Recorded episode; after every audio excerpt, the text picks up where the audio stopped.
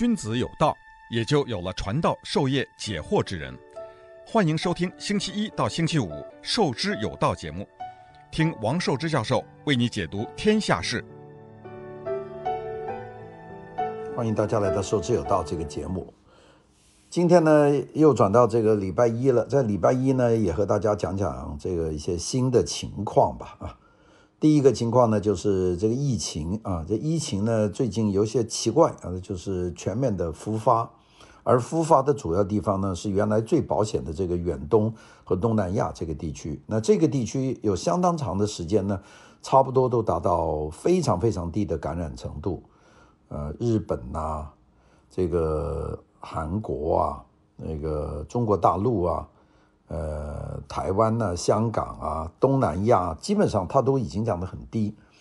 有些地方呢甚至到零感染，像香港和台湾，好像零感染很长时间。中国大陆的零感染的城市也很多，所以整个情况呢都是趋好。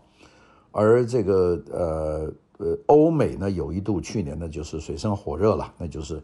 这个病的人也多，死的人也多。那么经过了这么一段时间呢，突然间在现在有一个很大的一个转折，一个转折呢，就是在复燃，复燃呢，并且它中心地区呢在亚洲，而而不是在欧美，这个有个很大的变化。当然还有其他的州，比方说这个南美洲还有情况，但是在亚洲呢，这个复活呢是比较的严重。那么这个为什么会这样呢？我们我们看到最近。呃，广州这现在这个整个七个区全部都封了啊，并且封的程度那是非常的强硬的，那就是只只只进不出了，那就是这样。那个原来是广州市内的一个区，像荔湾区，后来慢慢慢慢扩散到荔这个广州市内的所有的区啊，一直到芳村，然后就把佛山。也把它封了，然后呢，在广州的南部的番禺也把它封了，一直到南沙，每个每个小区都在封。那么到现在为止呢，就基本上就食品也只能送到门口了。这个封的方式，呃，我们似曾相识，就记得好像在一年多以前呢，在这个疾病刚刚爆发的时候，当时有很多城市是这样，特别武汉是这样封法。那么现在呢，在广州又出现了这样的情况。呃，让人呢觉得就很担心。当然，现在广州的说法就是，广州一共有大概查出七八十个人吧，是有这个阳性反应的。那么到底是怎么情况呢？我们也不是太清楚啊。反正现在封的那个力度呢是非常大，看来情况呢是相当严重。那么这个为什么会在亚洲地区会出现这样的情况呢？这是我们今年今天想和大家讲讲的。我想呢，因为这些地方啊。它在早一早一个时期啊，它控制得非常好，所以感染的病例呢也相对的减少，所以呢，大家呢就觉得这个病毒的这个风险并不是那么大，呃，大家就说不去打疫苗。大家知道疫苗就已经推出来好久了，从去年的十去年的年初就开始推出来，就一直要叫大家打，并且疫苗推广的越来越快，经过了这么差不多。大半年的这个努力的推动疫苗，那到现在为止呢，有半年的时间，那有些地方呢就打得很快，但是呢，在东亚地区呢打的还是比较少啊，比较少。那么很多人认为，我只要戴口罩，我只要保持社交距离就可以，甚至到后来呢，大家觉得特别安全，就口罩也不戴了，社交距离呢也无所谓了，大家还是出去这个聚会啊、吃饭呐。并且呢，很多人呢都不去积极的去接种疫苗，那么就造成了这一波的这个情况。我们知道，在这个新冠疫情爆发的初期呢，曾经有过一段时间，亚洲的有些地区是取得了全球最突出的这个防疫的这个这个战绩啊，有很多地方，中国大陆啊，这个台湾呐，呃，香港啊，呃，甚至韩国、日本呐。都做得不错，甚至东南亚，包括泰国、越南，其实也做得相当不错的，就是它的那个犯病的比率啊，它低很多很多。但是呢，四月份我们就出现这个病毒的变种在印度出现，然后在越南出现，和亚洲很多地方加速出现，所以现在我们看到的，到了六月份，就是新一波的疫情呢，又在亚洲的东部地区呢重新抬头。那今天呢，我们就。和大家讲讲这个疫情的这个抬头的这个麻烦。呃，我们知道这个真正的大爆发是印度四月份的这个猛烈的疫情这个爆发。这个印度的爆发那只是来得快，来得猛，并且呢，造成连火化都没有地方。那个印度是很可怕，好多人就倒在地上啊，大家都没办法。并且印度这个疫情一出现以后，发觉这种新的病毒啊，跟以前的就去年的那个完全不同，它传染特别快。这个有个人倒地，有个人去扶他，过两没几天，这个人也就感染了，并且死亡很快。死得特别快，所以这个就是新的这个病毒，所以呢，我们就去去检查，就发觉这是一种新型的变毒。那么原来已经有了良好的防疫的这个情况，像东亚地区、东南亚地区，跟着四月份日本呃这个印度沦陷以来啊，这些地方呢也都沦陷，也就是东亚和东南亚五月份都出现了这个防疫的我们叫滑铁卢啊，就惨遭这个滑铁卢。那个五月份，那个亚洲平均感染的比率的幅度呢，是远远超过各大洲。这个全球的各个州啊，我们有些说南非很厉害，这个巴西很厉害。我们把全球的拉起来看呢，这个在感染率超过百分之一百，就是超过了一一倍以上的这样的地区，十个国家和地区里面有八个都在亚洲。那包括当然也包括印度，但是有八个都在亚洲。这就很奇怪，因为亚洲呢，曾经相当一个时时时候是模范生，就是它防疫工作做得很好，而现在呢，都出现在亚洲，这个是非常令人担心的情况啊。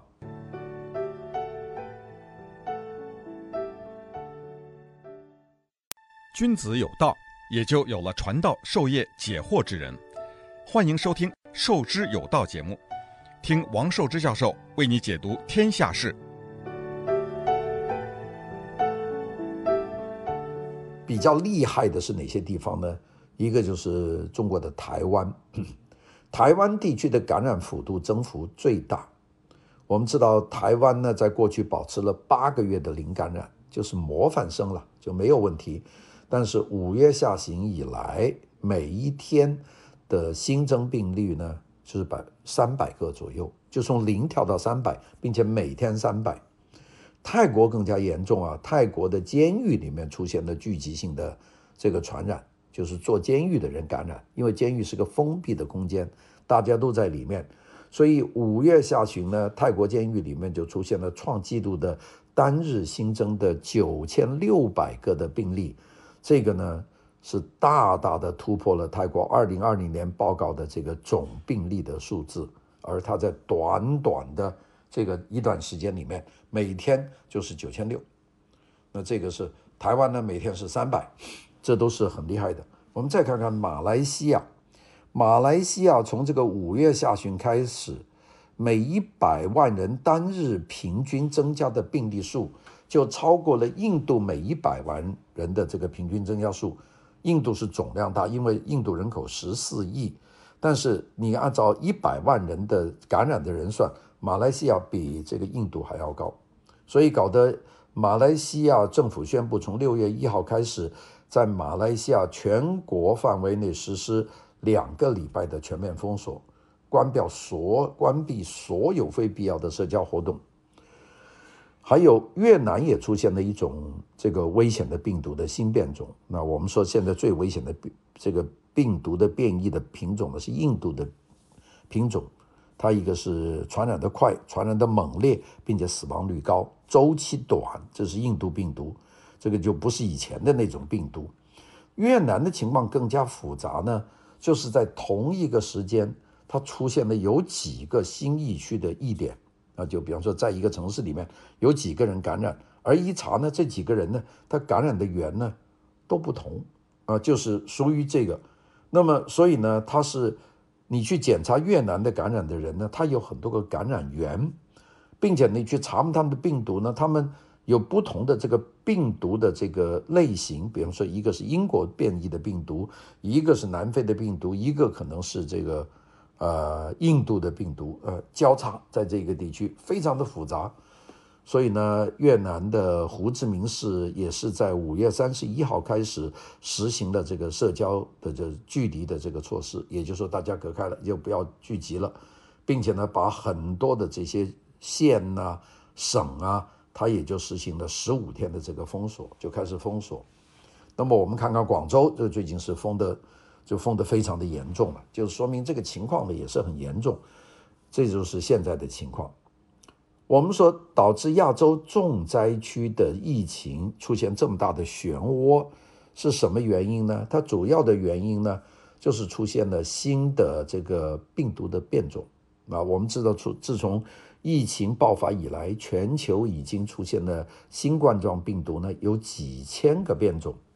大多数变种呢都是无关紧要的，呃，不是说所有变种就马上要致命的。但是呢，有一些变异会让病毒呢更加具有传染性。目前呢，全世界这个大家共同去研究呢，就通过世界卫生组织就列出了四个全球值得关注的变病种，也就是最致命的四个新变种。一个叫英国变种，第二个叫南非变种，第三个叫巴西变种，第四个叫印度变种，都是用那个出现国来来界定的。那么其中最厉害的是印度出现的这个变种，印度变种有一个代号的叫 B 一六一七啊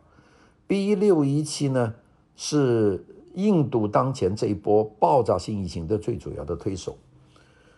啊，我们看研究就说明啊，B 一六一七比以前的英国变种呢更加具有传染力啊，基本的传染指数我们叫 R 值啊，就是说。那当然，我们不需要去解释这个 R 值是什么意思，就是传染指数。那我们就举个例子说，英国变种是四的话，印度变种呢就是大于六，那你就知道它的传染力是非常厉害的，并且呢，世界贸易、世界卫生组织呢，在六月三号还是四号就公布啊，在全球有六十二个国家和地区发现了印度变种。呃，印度，所以现在很多国家就熔断了和印度的这个航班，因为有很多在印度出差的这个本国人从印度回来，他就把病毒就带到这个本国来，并且他带进来的时候是，他是你查他是阴性，但是他本身是已经感染的，这个非常厉害，并且印度的这个变种呢，它还突变出新的变种，那么我们说五月底在越南出现的新变种呢，就被认为是英国变种和印度变种的这个混合体。世界卫生组织就说，越南变种呢，可能是印度变种的基础上出现的一个额外的一个变种。那么越南卫生官员就说，这一种病毒在越南这种新变种呢，那是可以通过空气迅速的传播，就是你跟一个人在一起待在附近的这个距离里面，大概只有几秒钟。他他的呼吸呢，就能够到你的这个，到你的这个这个这个呼吸系统里面来。呃，哎哎哎，嗯，这个是呃印度的变种的这个在越南的这个突变的这个情况。那么当然呢，我们说，呃呃，我们说为什么亚洲这一波呢，它闹得这么厉害？其实还有一个很重要的原因。就是它有一个大家都不太愿意接种这个疫苗的这个问题，那个在疫苗的接种速度和这个覆盖范围上面呢，这个亚洲呢已经被欧洲和美洲就把它甩在后面了啊。我们看看这个有数据说明的，亚太国家大概每一百个人里面接种这个新冠疫苗。剂量的次数就打一针都算了，一共是二十三点八剂，百人二十三啊。北美呢是百人六十一，欧洲呢是百人四十八。那你你你就可以看看了，那就是欧洲差不多是亚洲的一倍，美国是亚洲的两倍，就是美洲。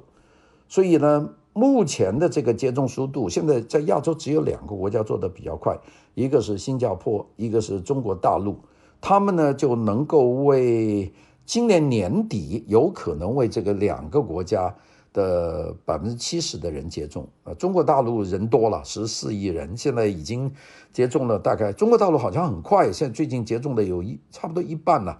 那个一共中国现在做了七亿支疫苗，如果七亿支都打下去，中国就有百分之五十人接种了。现在大概接种百分之四十几、五十几吧，但是还是有条很长的路要走，因为人多。新加坡嘛，呃，地方小，所以做起来就比较快。那么我们说，如果为百分之七十的人接种的话呢，这个呢是实现群体免疫的一个门槛。那么还有一个问题就是，亚洲有很多国家的政府呢没有办法获取充足的这个疫苗，不是所有的国家都能够生产疫苗或者有钱进口疫苗的。那个在东亚、东南亚的国家里面，只有新加坡。和柬埔寨的接种比率呢，达到了全球的这个平均的水平，而菲律宾、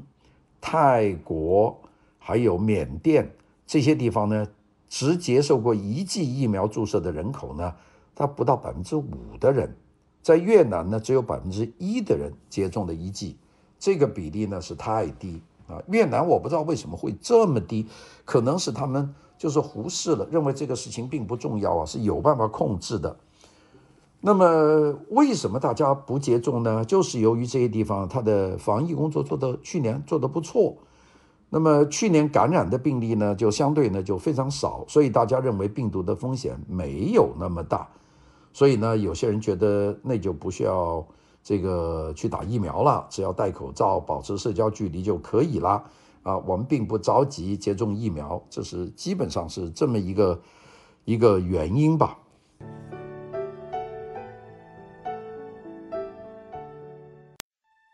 君子有道，也就有了传道授业解惑之人。欢迎收听《授之有道》节目，听王寿之教授为你解读天下事。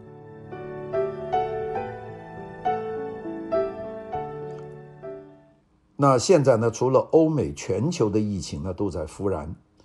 这个除了亚洲以外，非洲的这个疫情呢也有复燃的苗头。我们看看六月四号世界卫生组织的公布，就说在过去的七天里面，有十四个非洲国家的病例数目呢有所上升，其中呢有八个非洲国家的这个病例呢上升到百分之三十以上。那个。英国、美国等等这些欧洲的大国，他们拥有充足的疫苗的这些国家，它的病例数量在下降，并且下降得很快。那么，在全球其他所有的地方，甚至是在那些以前把疫情控制得很好的国家和地区呢，病例的数量都在上升。所以呢，我们最近看到了有很多的文章啊，就说这个新冠最致命的阶段呢，可能已经开始了。随着这个传播力更强的变种病毒，它扩散到全世界，新冠状大流行呢，可能会用一种非常可怕的群体免疫的形式来结束，就是大部分人都感染了，用这种方式结束。那么这个有什么办法呢？这各国应该立即采取行动，在威胁最大的地方，对那些最脆弱的人群呢，进行广泛的疫苗接种，就只有这个办法是可以的。好了，我们现在讲一个模范生啊，这个模范生呢，本来是一直做得不错的，就是这个中国的台湾地区啊，台湾地区呢，这个疫情呢突然间爆发，突然间爆发，并且爆发得很快。我前面讲了，它这个每天有三百人的这个爆发，那么现在这个爆发呢，这个问题大呢，它还集中在一些工厂。那个新冠疫情呢，在台湾岛内的半导体行业蔓延，这个。台湾半导体这个封测大厂叫做晶圆电子啊，这个在新竹呃台南的这个工厂发生这个聚集性的感染事件，就上班的人大家聚集的感染。到了六月三号为止，这个晶圆电子呢就有四十五个人确诊，到四号呢就增加到三十二个人确诊，就是每天都有几十个人。累计确诊的人工七十七个，那五号的数字我还没有看到。那么估计呢，这个确诊人数呢还会伴随着后面的这个筛选的工作呢继续的提升。所以呢，这个晶圆电子厂已经宣布了，旗下的七个厂区的生产线将全面停工四十八个小时进行清洁消毒。那么这个晶圆电子从业的这个业务啊，就是这个封测，就最后封闭的封测是半导体行业的最后一里路，就是把它做完了就成成品了。所以呢，它的客户几乎是全球重量级的芯片的大厂。这一轮呢全面停工呢，就会导致出货的延期。预期呢，全球的半导体的产业呢都会因此大乱。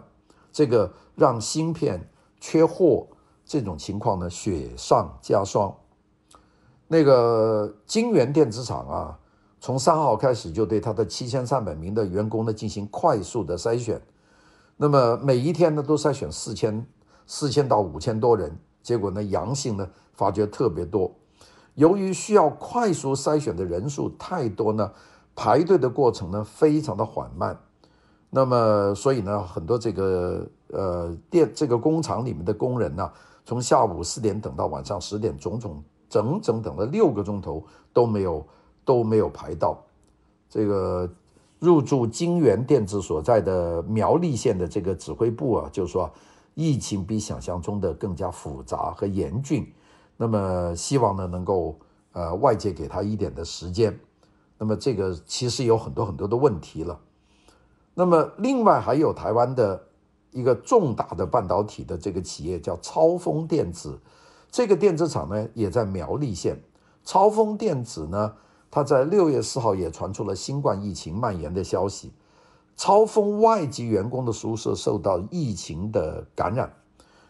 九名员工呢在确诊以后，这个超丰电子呢宣布，呃，六月五号。开始对四千名员工，包括里面有一千名的外籍员工进行快速的这个筛选，预计呢到八号完成这个筛选。超丰厂区附近的商店呐、这些旁边的这些工作人员呐、还有供货商的司机啊，也都被会被纳入到这个筛选的名单里面。目前呢，超丰厂区呢已经实施分工分流的作业，各个工厂之间呢禁止人员的流动。员工呢需要佩戴口罩，要测量体温。超丰电子厂表示呢，它的生产线呢现在还运作正常，没有受到疫情的影响。那么超丰现在呢，它的产能呢处于满载的状态，因为订单远远大于产能，所以呢估计第二季度呢是没有办法呢满足这个供应的。根据媒体报道的话呢，这个这几个工厂啊，它受的影响大。我们就讲讲这个已经撤出了每天有三四千人的这个晶元电子，它主要是从事半导体产业的这个封装测试的业务。它的验视营收世界在全球是排名第二，是全球最大的专业的测试厂。它的主要客户包括这个联发科、高通、Intel。这个英伟达、索尼、海思、东芝、瑞丽、旺宏等等，它呢，这个是一个非常重要的。那么它一出问题呢，后面的下游呢，就基本上就都跟都跟着出问题了。所以现在那个情况呢，是相当的不乐观的啊。就是那个我们现在呢，就是疫情到发展到目前这个情况呢。呃，这个大家都都想不到啊，就是说怎么会发生的这么快？那个特别是我们原来觉得这个很安全的，像台湾呐、像香港啊，像中国大陆的大部分城市啊，大家都觉得是非常的这个没有问题了。哎，大家哎想没想到又出了问题。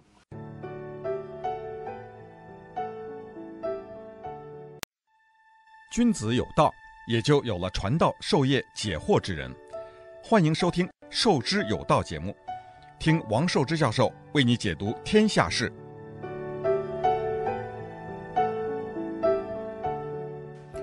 那么我们下面呢就讲讲这个新冠疫苗的情况了。我们说新冠疫苗已经出来了，但是人类面对全球的这个群体的免疫，我们还有什么的挑战呢？是有挑战的啊。这个挑战呢，其实还是比较复杂的。那我们今天呢，就用剩下一点时间讲讲。我们知道，在所有的国家里面，以色列是全球少数几个已经达成这个群体免疫的国家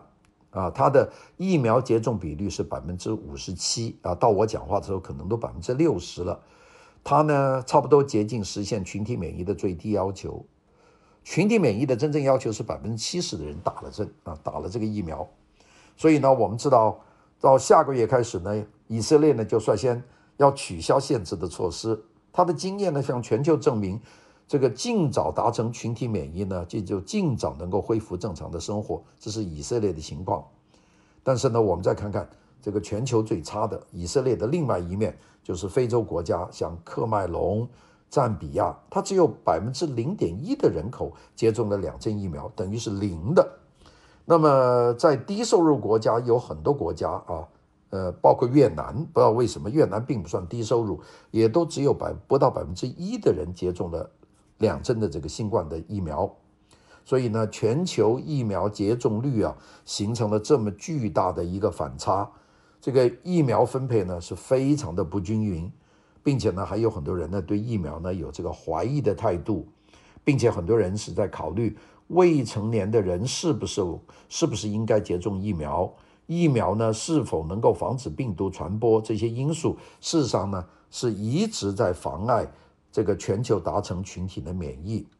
所谓群体免疫呢，又称为人群免疫，是对这个传染病的间接的保护。当人群通过接种疫苗，或者先前患有这个病又好了，到获得免疫力是两条途径，就会形成这种群体免疫的保护。所以目前学学也学术界啊都普遍认为，要形成群体免疫，一个国家和一个地区呢，呃，保守的说要有百分之七十的人应该啊结识产生过抗体啊，包括患了病有抗体，或者是打了针有抗体。最少最少有百分之六十的人应该产生抗体，那么但是呢，对疫苗接种呢犹豫不决。我举个例子说，香港啊，香港政府开展新冠疫苗接种三个月，宣布呢基于公共卫生的考虑，那么并且呢对所有的这个呃住在香港的人都开放，比方说外籍的人、滞留在香港回不到大陆的大陆居民，还有要求庇护的人都开放接种的态度，但是呢打针的人还是很少。在香港啊，对于疫苗抱有怀疑的这些人呢是特别多。那个我们知道，今年八月份香港呢就有八十四万剂这个复必泰疫苗呢就要过期了。全球各地出现疫苗短缺的情况呢，香港呢是个例外，就是它有八十多万没人打，就大家对它怀疑。从香港一共跟大陆订购了这个一千五百万剂的。科兴和复必泰疫苗是供市民接种，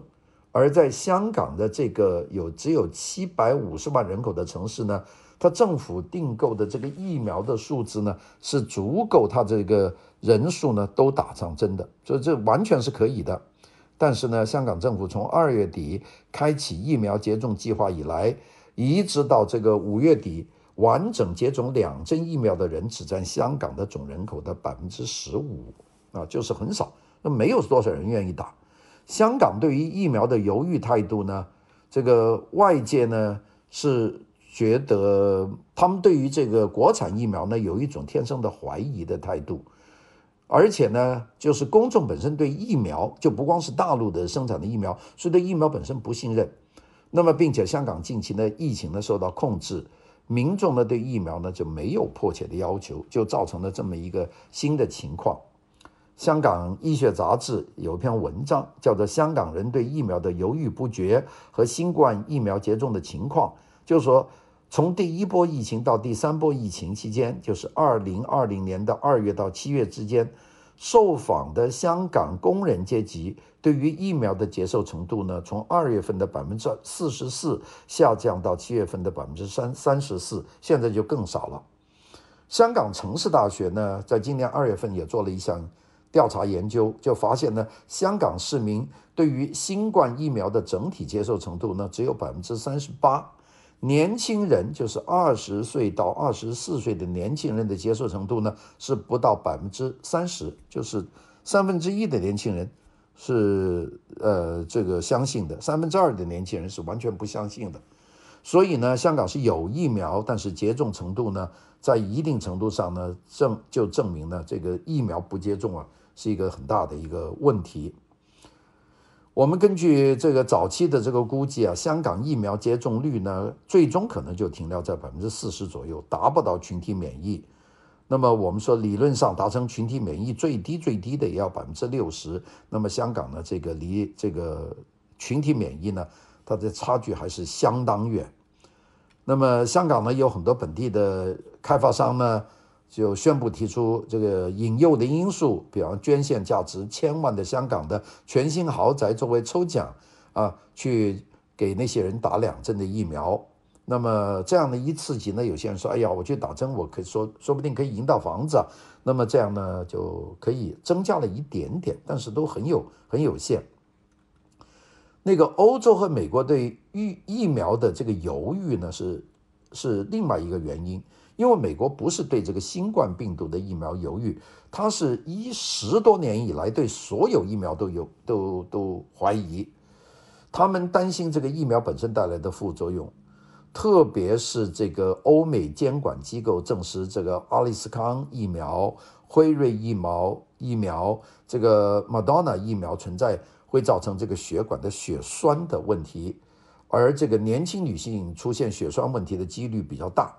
所以呢，民众在接种这个疫苗以前呢，都是三思而后行，就特别的小心。